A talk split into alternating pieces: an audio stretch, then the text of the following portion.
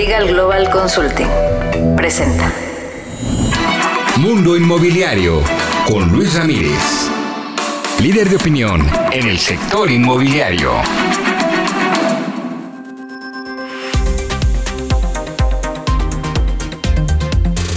¿Cómo le va? Soy Luis Ramírez, esto es Mundo Inmobiliario. Lo invito a que nos acompañe en la siguiente hora. Tendremos toda la información del mundo inmobiliario para usted que quiere invertir, que ya forma parte de este apasionante mundo inmobiliario, que quiere comprar casa, formar patrimonio. Aquí tenemos todas las noticias, pero sobre todo las oportunidades. Así es que acompáñenos en esta misma frecuencia todos los jueves en punto de las 10 de la noche por el Heraldo Radio, desde donde transmitimos para toda la República Mexicana. Y si usted está viendo o escuchando el podcast, pues también lo, lo invito a que reproduzca todos los capítulos Hoy, como siempre, un programa especial en el que tendremos grandes invitados. Le cuento que aquí en el programa, en un momento más, estaré conversando con Jesús Nava, alcalde del municipio de Santa Catarina, en Nuevo León, mejor conocido ahora como Santa Catatés. Le escuche usted la información, nos contará los detalles de esta gigafábrica de Tesla que se instala en su municipio, los retos que enfrentan, pero sobre todo las oportunidades que enfrenta, no solamente Santa Catarina, sino todo el estado de Nuevo León. Muy, muy buena entrevista en el alcalde, que la podrá usted escuchar completa además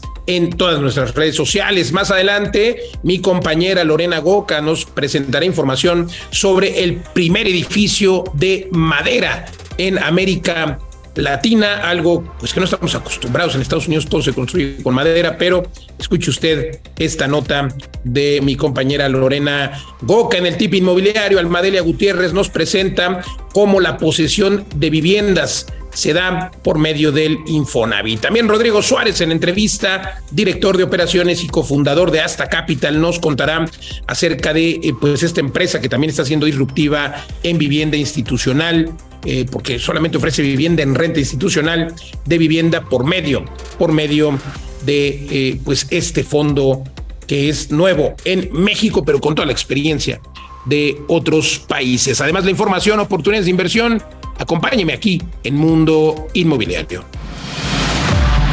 Editorial. Vamos a mi comentario editorial de esta noche de jueves. Le quiero comentar acerca de la vivienda intergeneracional. Es algo que está surgiendo en, eh, sobre todo en Europa.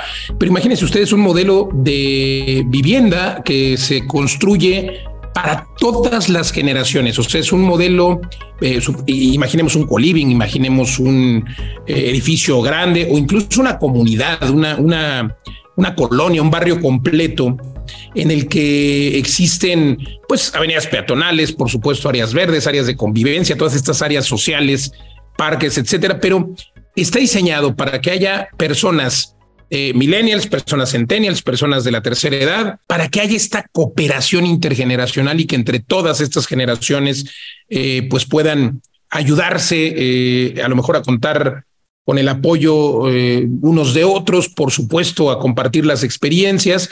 Y estos nuevos proyectos de estilo de vivienda buscan tener estos espacios sí modernos, pero también incluyentes, insisto, para todas las generaciones. Por supuesto que siempre es bueno analizar el mercado y segmentar y encontramos edificios solamente para jóvenes, edificios solamente para mujeres, edificios enfocados a eh, madres solteras, etcétera. Pero bueno, al final, yo eh, creo que podríamos tener este tipo de vivienda inclusiva que, fíjense nada más el impacto que hace, por ejemplo, a las personas mayores. Las personas mayores mejoran su estado de salud, reducen sus gastos, establecen relaciones de ayuda mutua. Y por el otro lado, las familias o las personas jóvenes reducen gastos de vivienda, se benefician de la convivencia.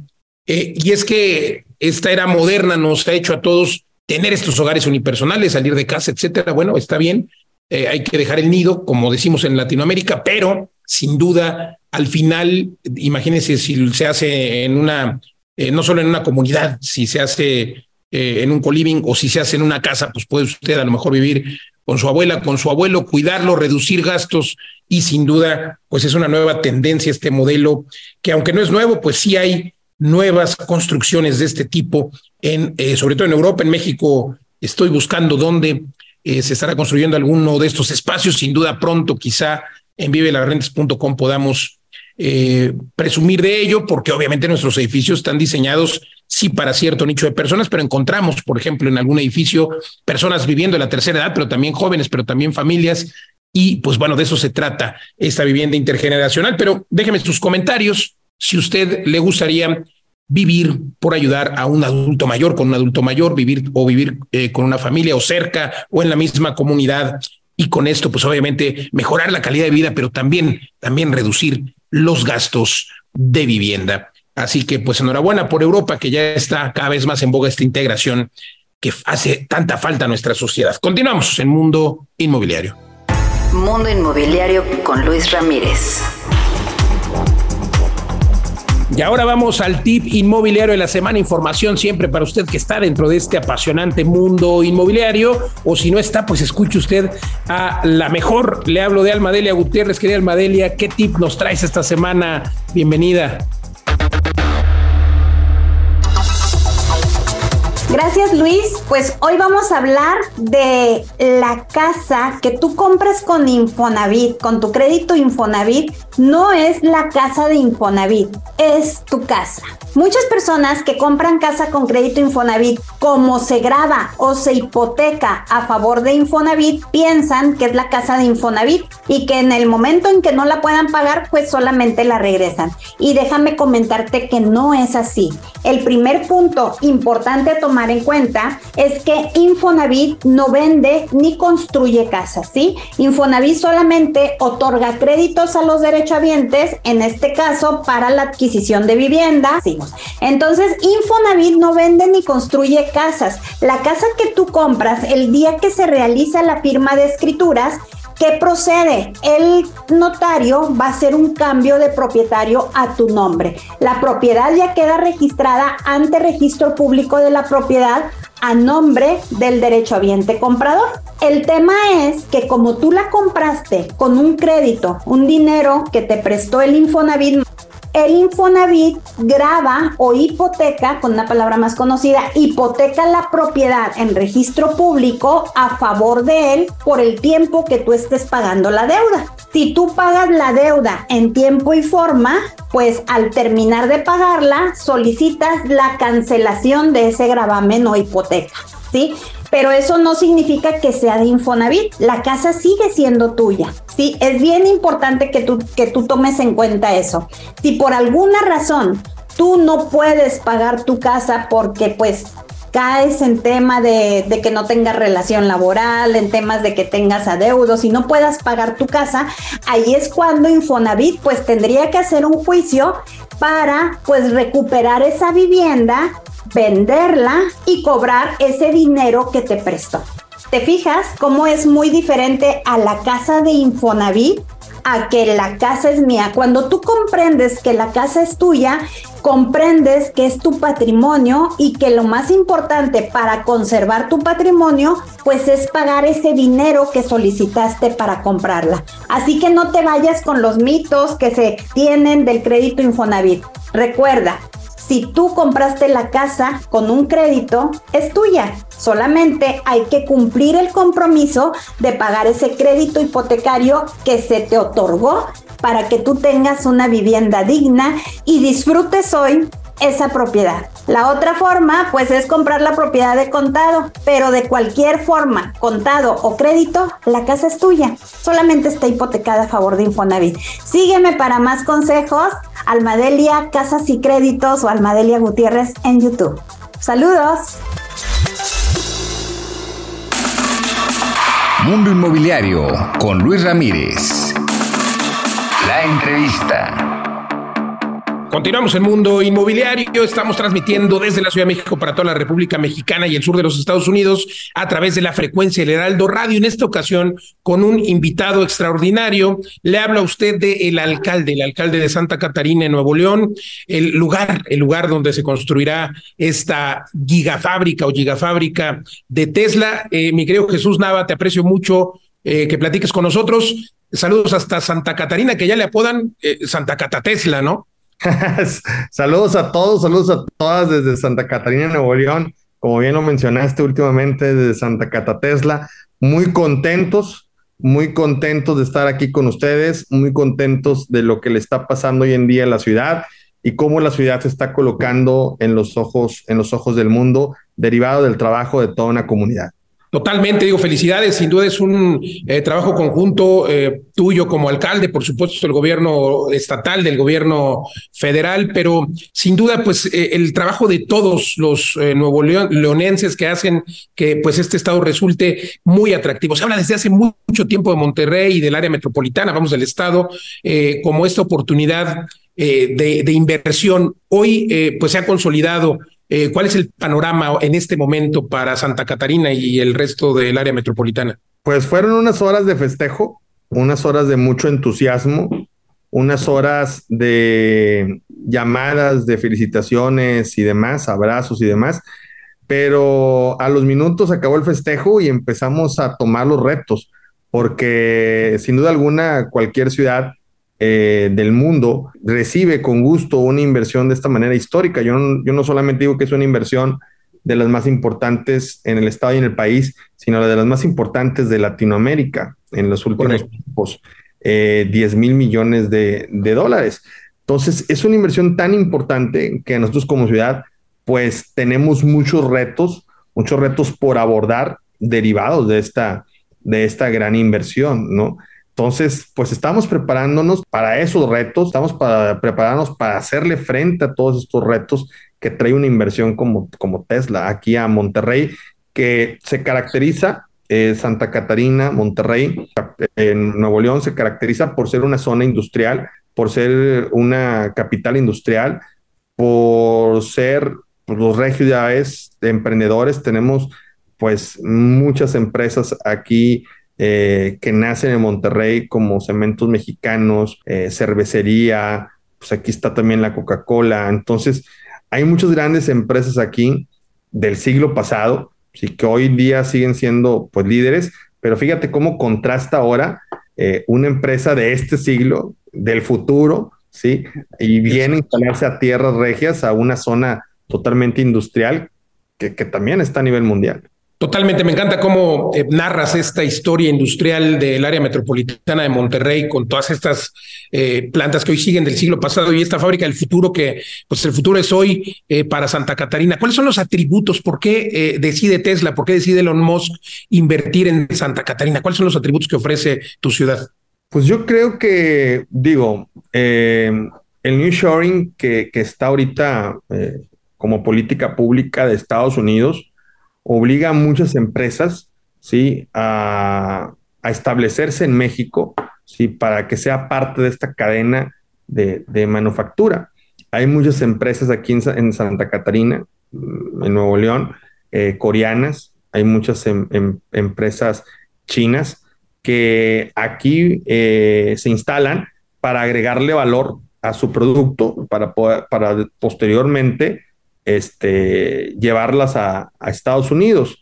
Entonces, el New Shoring ha hecho, la política New Shoring de Estados Unidos ha hecho que en México se establezcan muchas, muchas empresas a nivel, a nivel mundial, entre ellas eh, Tesla. Es uno de los primeros atributos.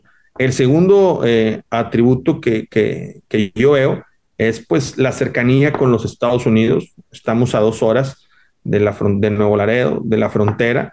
Entonces, esto también es un gran, un gran atributo. Otro de los temas también es eh, la mano de obra manufacturera. Sí, como bien te lo digo, Nuevo León se ha caracterizado por ser una mano de obra manufacturera derivado de muchas empresas del sector industrial como Cemex, como Vitro, como cervecería, entre, entre otras. hay mucha mano de obra manufacturera, pero yo creo que también eh, por, la, por la mente manufacturera, ¿sí? La mente manufacturera que hay aquí en Santa Catarina, tenemos las mejores universidades eh, del país, eh, compiten con universidades extranjeras y tenemos muchos muchachos ingenieros muy talentosos que de hecho hoy en día nosotros nos sentimos muy orgullosos que exportamos esa mente manufacturera. Muchos de nuestros muchachos trabajan en California en compañías como Microsoft, Google, entre otras. Eh, y bueno, pues también ellos ven que, Nuevo León es, es, un semillero para mucho talento en materia de ingeniería. Entonces, yo creo que eso, pero al final, al final, al final, lo que le gustó fue las montañas, las montañas regias que hay aquí en Santa Catarina, las montañas como la Huasteca que hay aquí, entonces se enamoró de la Huasteca, se enamoró de las montañas y dijo, ahí quiero mi Gigafactory. Oye, y entonces, eh, mi querido alcalde Jesús Nava, alcalde de Santa Catarina, entonces, además de las montañas, seguramente también le gustó ahí a Elon Musk la carnita asada, seguramente lo organizarás cuando vaya a inaugurar. Le gustaban mucho los taquitos, sí. Ah, caray. Fíjate, ¿quién diría, verdad? Es que eh, es nuestra marca internacional con los taquitos. Oye, Santa Catarina tiene todavía eh, tierra para seguir creciendo. Sin duda, esta inversión de la que hablas 5 mil, 10 mil millones solamente de manera directa en esta gigafábrica de Tesla, pero todo lo que trae alrededor se estima por lo menos otras eh, tres veces esa cifra, 30 mil millones más de otras plantas, otras fábricas eh, que se instalará seguramente cerca. Pero ¿qué tanta tierra tiene eh, Santa Catarina? ¿Todavía tienen para dónde crecer? Fíjate que uno de los problemas en Nuevo León precisamente es el medio ambiente. Traemos ahorita unos índices de contaminación graves derivado de refinerías que están aquí instalados en el, en el estado. Eh, Santa Catarina eh, cuenta con un gran pulmón verde que le da respiro y alivio a todo el estado, lo que es nuestra Sierra Madre o lo que es la Huasteca. El 95% del territorio en Santa Catarina es área natural protegida, es eh, área natural de, que conserva tanto flora como fauna. Ahí no hay ni una ni un Pegado a Saltillo, ¿no? Sí, colindamos con Ramos Arispe, con, con, Coahuila. Si ves una, una flora, este, y posteriormente cambia, cambia a pino, cambia a otro tipo de clima, que ya es Ramos Arispe. Entonces, sí, el 95% es área natural protegida y el 5% es eh, área desarrollable. Mucha ya está desarrollada, otra no tanto, pero sí, este, yo creo que... ¿Pero cuánto queda en tu plan de desarrollo urbano? Alrededor de, no, del 40% por desarrollar dentro del área, dentro del área desarrollable, ¿sí? Es, es una extensión territorial eh, extensa que está al poniente de la ciudad, que está a la entrada de la ciudad o lo que es a la entrada del área metropolitana de Monterrey. Viniendo desde Coahuila, desde Saltillo Coahuila, porque eh, digamos que hay varias entradas, pero sí es una zona increíble, me gusta esa carretera cuando llega uno de Coahuila y se ve ahí Santa Catarina, pues increíble, increíble, sobre todo el progreso que hay en este municipio y claro, en todo, en todo el estado. Eh, la especulación, eh, alcalde, es algo que te tengo que preguntar, porque desde que se empezó en, a principios de este año a sugerir o a creer que se iba a instalar una fábrica de Tesla, empezó, empezó a subir el precio, etcétera. Digo, creo que es muy temprano para tener registro o dato de cuánto ha subido, pero pues es algo que eh, sucede siempre con estas cosas. Eh, ¿Ustedes van a exhortar a, los dueños de tierra que pues no caigamos en esa especulación o ya estamos eh, tarde? todo, eso lo define el plan de desarrollo urbano, ¿no? los usos de suelo, este, el crecimiento de la, de la ciudad. No, cuando pasa eso es porque no tienes una planeación urbana. Cuando el inversionista se vuelve presa del dueño de la tierra o el dueño de la tierra se vuelve víctima del inversionista. ahí como gobierno nosotros tratamos de equilibrar eso a través del plan de desarrollo urbano. ¿sí? Los terrenos se vendieron a su justo precio y van a revalorizarse con el, con el plan de desarrollo urbano a su justo precio también, ¿no? Para no espantar la inversión, pero tampoco para no caer eh, en injusticias con los dueños de la tierra. Oye, pues siempre se habla de que el norte, el norte es eh, precursor de la economía nacional. Datos ciertos, ¿no? Nuevo León aporta muchísimo justamente al PIB nacional, Producto Interno Bruto. ¿Tú qué opinión tienes respecto, y seguramente algún orgullo regio, ¿no? Al respecto, eh, pero qué opinión tienes al respecto? Digo, este, pues sí es un orgullo regio, pero también nos debemos a la historia nos debemos eh, a cómo hemos venido construyendo juntos México, el sur, el centro, el norte. Y yo creo que todo esto es una aportación al país, ¿sí? Y el país a nosotros como regios, o si viviéramos en el centro, en el sur, pues también nos da, nos da mucho. Es un sistema totalmente este, económico, muy democrático, respeto a las diferentes eh, opiniones, pero todos necesitamos de todos, necesitamos del sur, del centro, el norte, el centro y el sur igual, entonces eh, yo creo que sería caer en debates pues muy, que no nos van a llevar a nada. Totalmente, pero sin duda en Monterrey hay lana, como eh, se, se, digo, además de, de, que se dice, los datos ahí están, y mucha gente está migrando hacia Nuevo León. Hablo de gente de otros estados eh, y hablabas que justo pues es uno de los atributos que vio Tesla, ¿no? La mano de obra calificada, las universidades en Nuevo León, pero pues esta migración también favorece porque además eh, se paga más en, un sueldo promedio, se paga más en Nuevo León. Sí, mira, eh, en Nuevo León tenemos dos, dos temas. El primero es, recibimos, sí, del área del interior de la República, mucha mano de obra, muchísima mano de obra manufacturera, especializada manufacturera, y exportamos eh, al extranjero mucha mente, mente manufacturera, ¿no? Esas son las dos características de, de, Nuevo León. Exportamos mucha mente eh, este, eh, manufacturera a los Estados Unidos, a California, por dar un ejemplo, e importamos mucha mano de obra manufacturera del interior de, la, de la República. Pues qué interesante, sin duda, eso hace pues ya a Nuevo León eh, muy multicultural. Como alcalde de Nuevo León, ¿cuáles son los compromisos que tienes en tu agenda? Digo, pues ya eh, creo que eh, con Tesla podríamos decir que se cumple muchísimo, pero todavía hay más. Cuéntanos. Sí, digo, hay retos muy importantes en la agenda pública, como el espacio público, como la infraestructura, como la movilidad, como el transporte público eh, el medio ambiente, la seguridad. Esa es, esa es, una agenda que estamos atendiendo este, porque eh, Tesla representa eh, cinco veces la inversión que hemos recibido nosotros en los últimos 10 años. Entonces imagínate mm, lo que nosotros íbamos a trabajar en los próximos 50 años. 50 años. Pidiendo que lo, trabajar, que lo trabajemos en un año. Eso es un reto muy importante, pero yo creo que aún tenemos un reto mayúsculo. ¿Sí? Que es eh, poder apostarle, poder invertirle, ¿sí? A la ciencia y a la tecnología aquí en, en Nuevo León. No se le invierte la ciencia y la tecnología en México. Debemos eh, nosotros como gobierno, pero también la iniciativa privada, apostarle a la ciencia y, tecnología, apostarle a los emprendedores en, el, en, esta rama digital, en esta rama de la ciencia. Este, ¿Por qué? Porque están llegando compañías que van a requerir de esa, de esa mente, de esa mente manufacturera. Están llegando compañías que se van a instalar y van a requerir los de los mejores ingenieros y van a requerir de los mejores emprendedores en tecnología, de los mejores emprendedores en ciencia. Y si no lo tenemos, pues lo van a importar de otros, de otros países. Yo creo que hoy en día tenemos un reto mayúsculo, aparte de los, todos los que te acabo de mencionar en cuanto a infraestructura, espacio público, vialidad, eh, movilidad, transporte público, seguridad, medio ambiente. Nosotros debemos de invertir hoy en día, ¿sí? A desarrollar, a empujar, a fomentar lo que es eh, el emprendedurismo, este, tanto en materia de ciencia como en materia de tecnología, porque es lo que van a ocupar las nuevas empresas. Hoy en día aquí en Nuevo León nuestros ingenieros salen y pues en Monterrey ganan 35, 40, 45 mil pesos a lo mucho, ¿sí?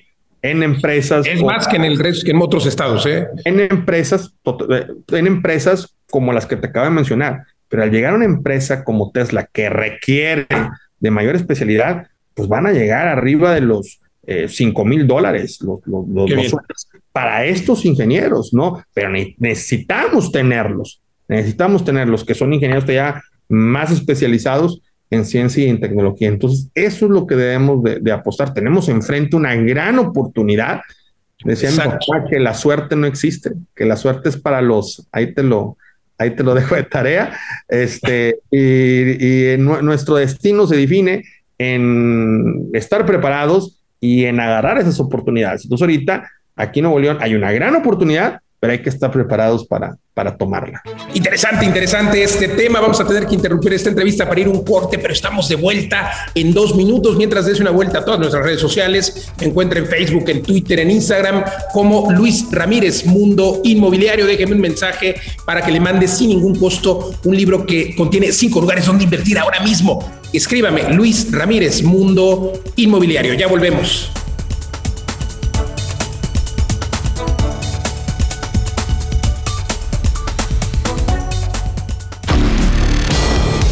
Sigue a Luis Ramírez en Twitter, arroba Luis Ramírez MI. En Instagram, Luis Ramírez Mundo Inmobiliario. En TikTok, Luis Mundo Inmobiliario. Y en Facebook, como Luis Ramírez, Mundo Inmobiliario. Ya estamos de regreso en Mundo Inmobiliario con Luis Ramírez.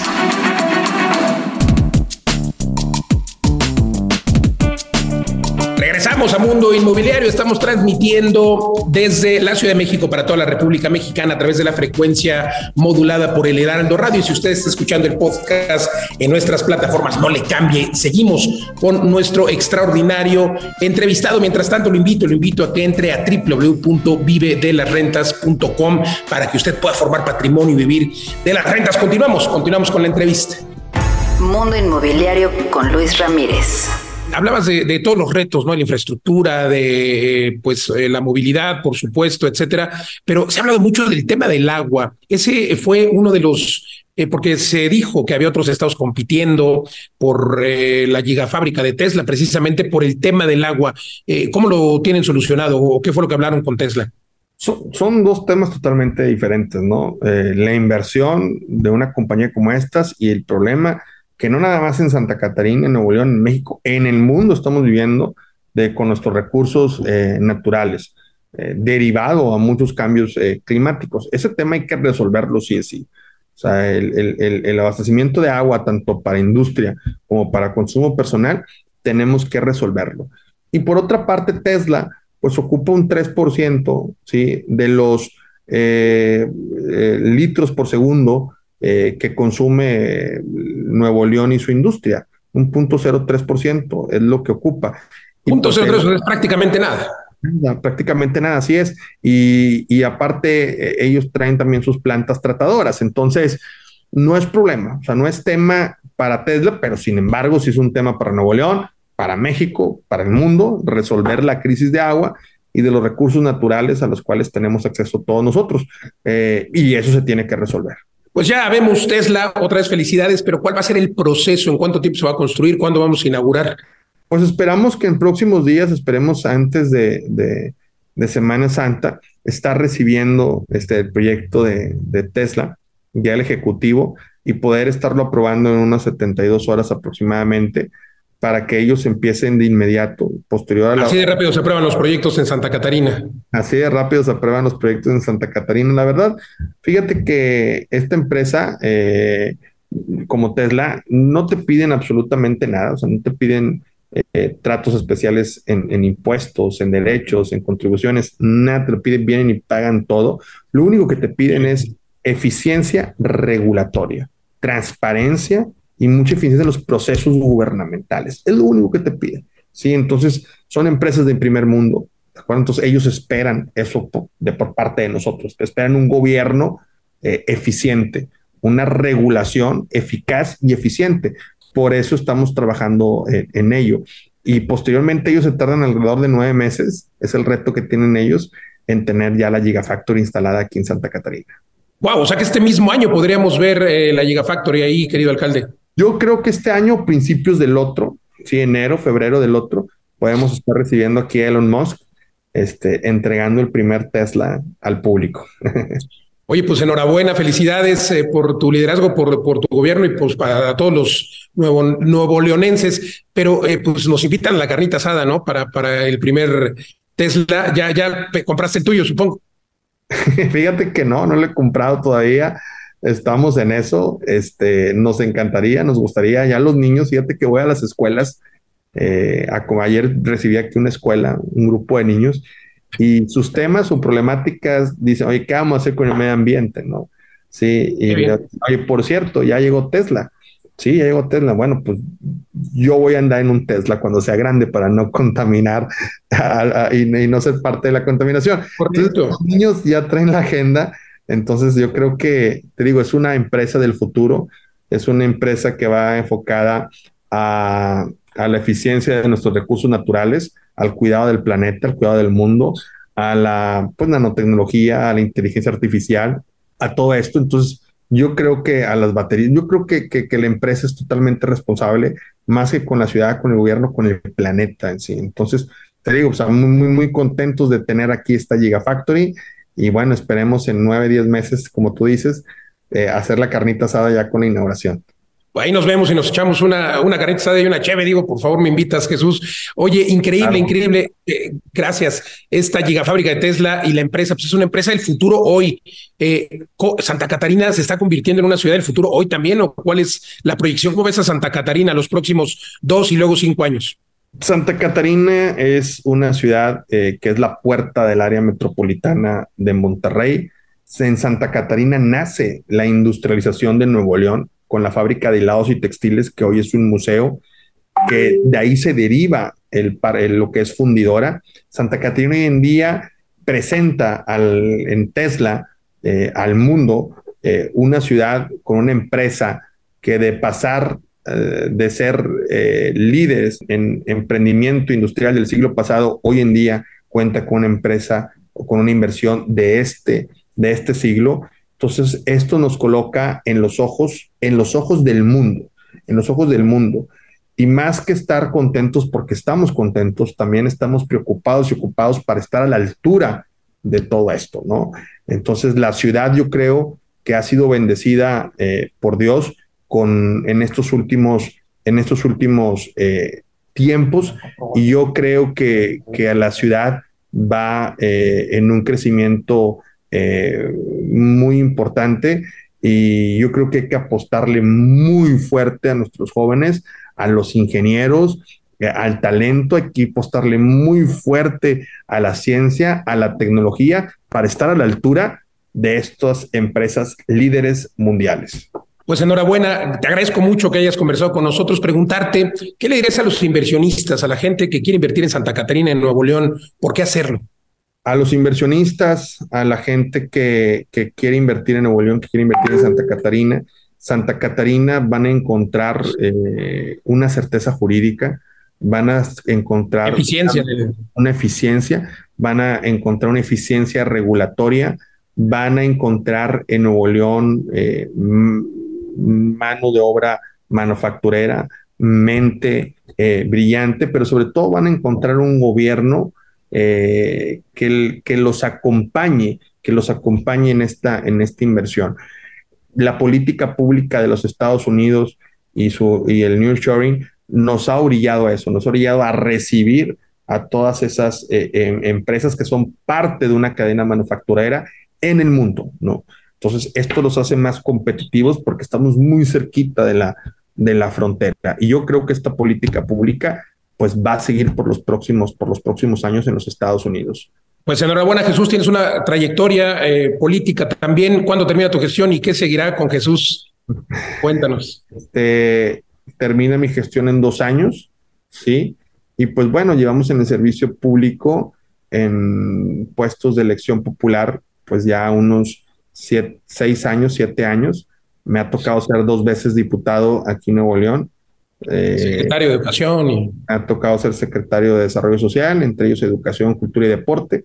Este, y bueno, y ahorita nos toca estar al frente de un ayuntamiento y de una ciudad como lo es Santa Catarina. Y bueno, tenemos una gran vocación y una gran pasión que es el servir. Mi familia se dedica y yo me dedico a la educación y a la salud, que también son dos eh, vocaciones muy nobles que prácticamente no las pudiéramos desarrollar si no tuviéramos ese espíritu de servicio, ¿no? Entonces, tenemos ese espíritu de servicio, esa, esa, vocación, nos apasiona y pues bueno, muy contentos y es un honor estar enfrente de la ciudad que me vio crecer, que me vio nacer, que me vio crecer y pues que aquí me van a enterrar, compadre. Qué bueno, qué bueno. Pues, oye, te agradezco mucho, Jesús Nava, Jesús Nava Rivera, alcalde de Santa Catarina, Nuevo León, Santa Catatesla, ya lo apodan. Te agradezco mucho y espero que me saludes a Elon y sobre todo que nos veamos ahí en la inauguración de la Llega Fábrica. Claro que sí. Muchas gracias, Jesús. Un abrazo. Gracias también a ustedes. Recuerden, por favor, si está en el radio, recuerden que esto lo pueden encontrar en el podcast. Si está en el podcast, véngase al radio, dele like y dele compartir información importante y de valor siempre aquí en Mundo Inmobiliario. Yo soy Luis Ramírez, le agradezco su atención. Hasta la próxima. Consejo Fiscal con Rebeca Godínez. ¿Sabías que cuando vendes un inmueble, al calcular el impuesto sobre la renta, por venderlo puedes deducir el precio que pagaste por él, comprobándolo con la factura que te haya dado el notario o una persona física en actividad empresarial, un arquitecto por ejemplo, o una persona moral, ejemplo una constructora. Otros deducibles son todas las inversiones al inmueble como mejoras o ampliaciones que le hayas realizado. También todos los honorarios, gastos e impuestos que el notario te cobró cuando escrituraste. La comisión pagada al profesional inmobiliario que te ayuda a vender tu propiedad y los honorarios del evaluador en su caso. Todos estos deducibles deben comprobarse con facturas o recibos fiscales que vengan a nombre del propietario con su registro federal de contribuyentes y con la dirección del inmueble que se va a vender. Obvio, estos documentos deberán reunir todos los requisitos que la ley marca. Consejo Fiscal con Rebeca Godínez. Mundo Inmobiliario con Luis Ramírez. La entrevista. Continuamos en Mundo Inmobiliario. Se encuentra con nosotros Rodrigo Suárez, director de operaciones y cofundador de Hasta Capital. Mi querido Rodrigo, gracias por conversar con nosotros. Hasta Capital eh, es una empresa disruptiva justamente eh, que ofrece vivienda en renta institucional. Cuéntanos un poco cómo funciona. Sí, Luis, este, primero muchísimas gracias eh, por tenerme aquí con, contigo, es, es un gusto. Eh, lo que hacemos nosotros es traer el, el, modelo clásico de vivienda en renta que se conoce en, en, Estados Unidos, en algunos lugares de Europa, que le llamamos la vivienda en renta institucional y, y consiste en que eh, se construyen, se diseñan, se construyen, se operan edificios donde el 100% de las unidades están, están en renta. Normalmente el, el edificio entero tiene un solo propietario y tiene una administración profesional eh, que le da bastantes servicios a los, este, a, los, a los inquilinos. Entonces eso es muy diferente a la vivienda en renta que tenemos tradicionalmente en México, donde es básicamente eh, personas que compran uno, dos, tres condominios como, como inversión y que se los rentan directamente de, de persona física a persona física, ¿no? Entonces se llama institucional porque es una, una institución, una empresa la cual está, es propietaria y está operando esta, esta vivienda y obviamente tiene muchísimos beneficios para los, para los residentes el, vivir en, en este tipo de edificios para los residentes y para los inversionistas, porque al final entran a un pool de rentas, no tienen que estar batallando cada mes con el inquilino si pagó cada vez que se va, etcétera. Y pues al diversificar, vamos al estar en el pool, eh, supongo que así funciona, pues tienen justamente estos ingresos de manera permanente. Algo innovador en México, porque hay que recordar que esto eh, hay miles de fondos de inversión que se dedican a la vivienda en renta en Europa, en Estados Unidos, pero en México a la vivienda eh, en renta tradicional eh, casi no hay. Digo, hay muchos que se dedican a los centros comerciales, las propias fibras, ¿no? Eh, tenemos fibras que ahorita me cuentas cómo funciona, si se parecen a una fibra o cómo es que pagan rendimientos y cómo es que están regulados, pero a lo que voy es de que la mayoría de los operadores en México están dirigidos a, la parte industrial, a la parte comercial, a la parte de oficinas. pocos, muy pocos en vivienda, así que felicidades. Cuéntanos cómo funciona y si son como una fibra. Es exactamente, y es esta industria o esta profesionalización de la industria de la vivienda en renta es, es algo bastante reciente. Somos poquitos los grupos que, que lo estamos haciendo, pero es exactamente esta idea, ¿no? Lo, lo, lo, mismo que pasó en los últimos 15, 20 años con, este, con industrial, con comercial, eh, con oficinas, eh, es lo que nosotros vemos que va a pasar con, con vivienda, donde se va a profesionalizar, se van a desarrollar portafolios, esos portafolios van a salir a la bolsa como, este, como fibras. Y así es como, como bien dijiste, cómo funciona en, en Estados Unidos, ¿no? Si nos fijamos en los grandes portafolios de inversión de, de los fondos soberanos, de los fondos de pensiones este, globales, en Estados Unidos en lo que más invierten es en vivienda, más que en multifamily, más que en, como se denominan allá. Exactamente. Y les gusta invertir en esto porque son este, retornos más estables, es contracíclico eh, durante los ciclos económicos. Aquí en México, te digo, todavía no, la, no tenemos esta, esta parte institucionalizada, pero eso es lo que, lo que estamos tratando de, este, de hacer en Hasta Capital. Oye, pues qué bueno, qué bueno, porque eh, sin duda es una extraordinaria oportunidad. Yo también insisto en que la vivienda, aunque la rentabilidad puede ser menor, que en una en un centro comercial, etcétera, pero bueno, es mucho más estable, ¿no? Porque todo el mundo necesita. De, de, exacto. Cuéntanos cómo de, Depende. Ah, perdón, Luis. No, adelante, adelante, depende, cuéntame. Sí, o sea, depende, rentabilidad depende de, cómo lo veas. O sea, si la vemos en términos de, yield on cost, ¿no? O sea, qué porcentaje eh, de mi costo voy a llevarme en rentas en el año uno. A veces la vivienda en renta sí este, se ve como si tuviera una rentabilidad menor que centros comerciales o oficinas, pero como bien dice, son flujos muchísimo más estables, ¿no? En este, durante la pandemia es un, es un gran ejemplo, ¿no? Los, los centros comerciales estuvieron sufriendo, este, se vaciaron, las rentas no Igual se pagaban. Que las oficinas siguen. Las oficinas, sí, o, o, los hoteles, ¿no? O sea, ¿cómo le fue a los hoteles durante la pandemia? Y en este, nuestro portafolio de vivienda en renta en, en Estados Unidos durante la pandemia estuvimos en ocupaciones de alrededor del 95%, eh, cobrando más del 99% de, de las rentas. Entonces, eh, el retorno viene sí de este yield inicial, pero también de, de que, de que ese yield sea constante. Entonces, a la larga, eh, los retornos en tasa interna de retorno anual tienden a ser mejores en, en vivienda por esta misma estabilidad, ¿no? Totalmente, y por lo que no invierten las personas en viviendas por esta calamidad de estar batallando con los inquilinos, pero bueno, hay que hacerlo en un fondo como el de ustedes. ¿Cómo podemos invertir con ustedes? ¿Ustedes son un fondo o, eh, vamos, cotizan en la bolsa? Sí, justo este, nosotros tenemos dos formas. Hacemos proyectos para estos grandes fondos de, de, pensiones, pero también tuvimos la idea de que queríamos democratizar un poquito el, el acceso a este tipo de inversiones para, para inversionistas más, más chicos como yo, como tú. Entonces se nos ocurrió esta idea de hacer un edificio en venta para renta. Entonces la idea es que desarrollamos un edificio que financieramente es como si fuera vivienda en venta. Vamos a vender todos los departamentos a, a, individuos, pero todos estos individuos los contribuyen a un fideicomiso y lo operamos como si fuera un edificio institucional. Entonces funciona casi como una mini fibra de un, de un solo edificio, profesionalmente diseñado, profesionalmente eh, operado por nosotros. Y como bien dices, eso le quita a todos estos propietarios que van a invertir con nosotros, le quita esa, esa carga, digamos, administrativa, psicológica del de, de, gran problema que es el manejar una o dos este, unidades por tu cuenta, porque tienes, nos tienes a nosotros como administradores profesionales. Totalmente. Oye, pues qué interesante mi querido Rodrigo. Siempre un gusto charlar contigo. Operan ustedes en México, en Estados Unidos. ¿Dónde podemos encontrarlos? Sí, nos pueden encontrar en, en astacapital.com, es nuestra página. Este, y el proyecto del que estamos platicando se llama Bau Chapultepec, es bauch511.com. Gracias, Rodrigo, cofundador de Hasta Capital. Gracias por conversar con nosotros. Muchas gracias, Luis. Al contrario, nosotros continuamos aquí en Mundo Inmobiliario. Mundo Inmobiliario con Luis Ramírez. Vámonos a los datos curiosos de la semana con Lorena Goca. Querida Lore, adelante. Las breves. Las breves. Muchísimas gracias Luis y hoy te quiero contar del proyecto Tamango, que es el primer edificio de madera en Latinoamérica.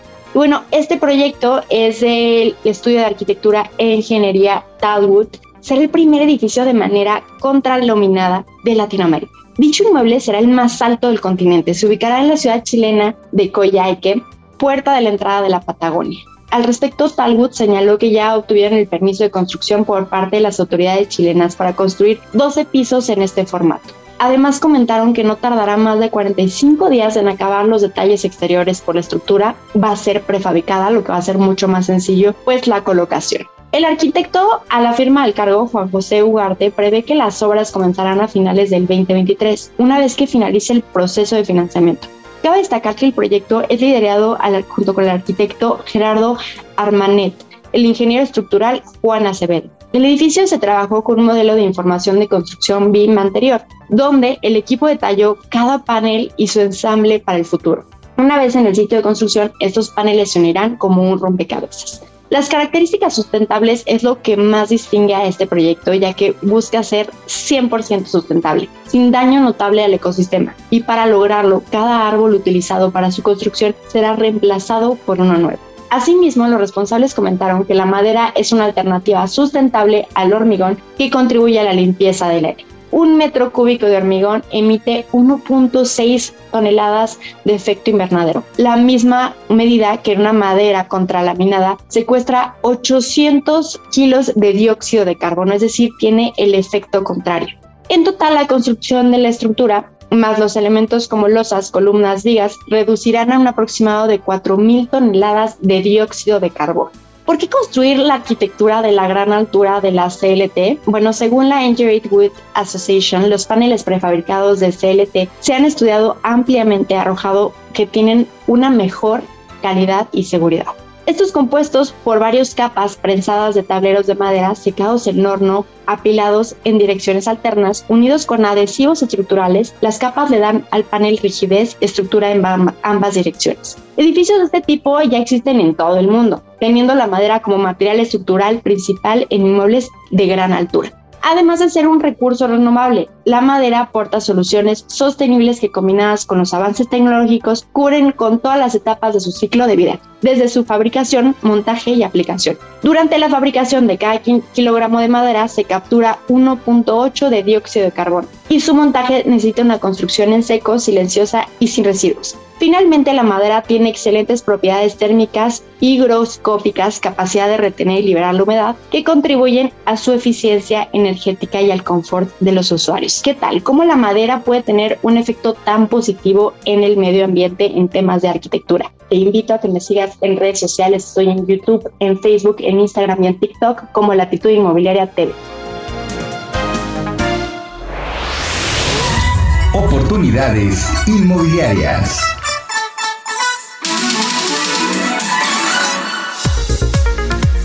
Aquí Eduardo vive las rentas en oportunidades inmobiliarias y hoy quiero platicarles de Querétaro, esta ciudad que empezó teniendo un gran auge por, por la cercanía con Ciudad de México, por la infraestructura, por las posibilidades de crecimiento, pero se consolidó con un eje como un eje industrial de desarrollo de software, de innovación, y esto explotó el desarrollo inmobiliario en Querétaro.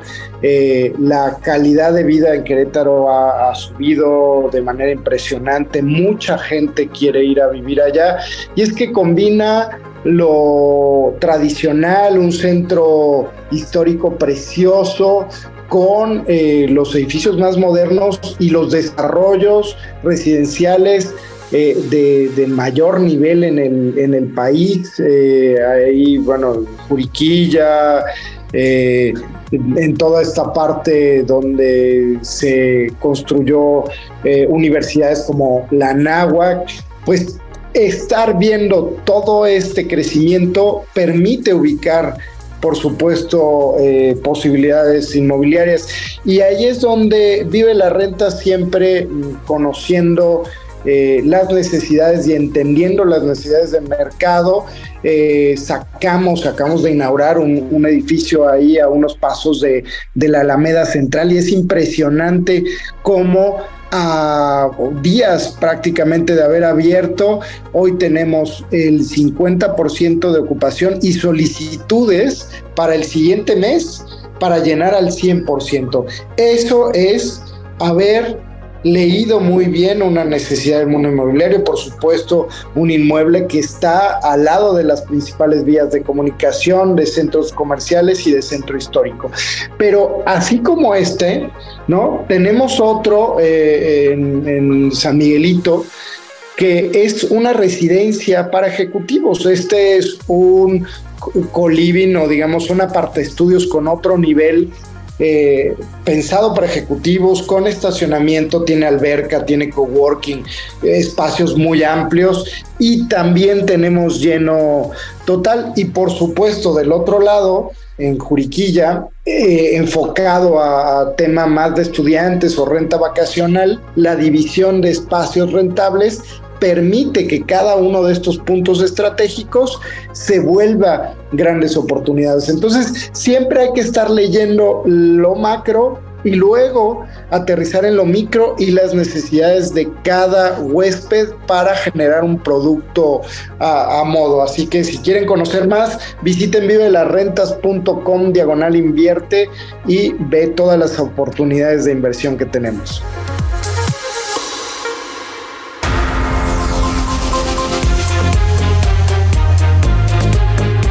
Hemos llegado al final de esta emisión de Mundo Inmobiliario. Gracias por acompañarnos. Recuerde que puede usted compartir y escuchar el podcast completo. Escríbame, siempre me dará gusto atenderlo en mis redes sociales. Luis Ramírez Mundo Inmobiliario. Y también recuerde que nos escuchamos aquí en esta emisión por el Heraldo Radio en toda la República Mexicana y algunas ciudades de la Unión Americana. Todos los jueves aquí en punto de las 10 de la noche y los sábados también eh, la hora de Vive las Rentas de Mundo Inmobiliario todos los sábados a las 4 de la tarde, de 4 a 5 de la tarde. Oiga, comparta y recuerde, recuerde que hay que invertir siempre, siempre en ladrillos, pero no en cualquier lugar. Y recuerde, la fórmula del éxito es convertirse en inverpresarios, invertir, emprender, emprender, invertir, pero siempre en el activo más resiliente, que justamente son los inmuebles. Gracias, gracias por acompañarnos. Nos vemos en el próximo programa. Soy Luis Ramírez. Hasta la próxima.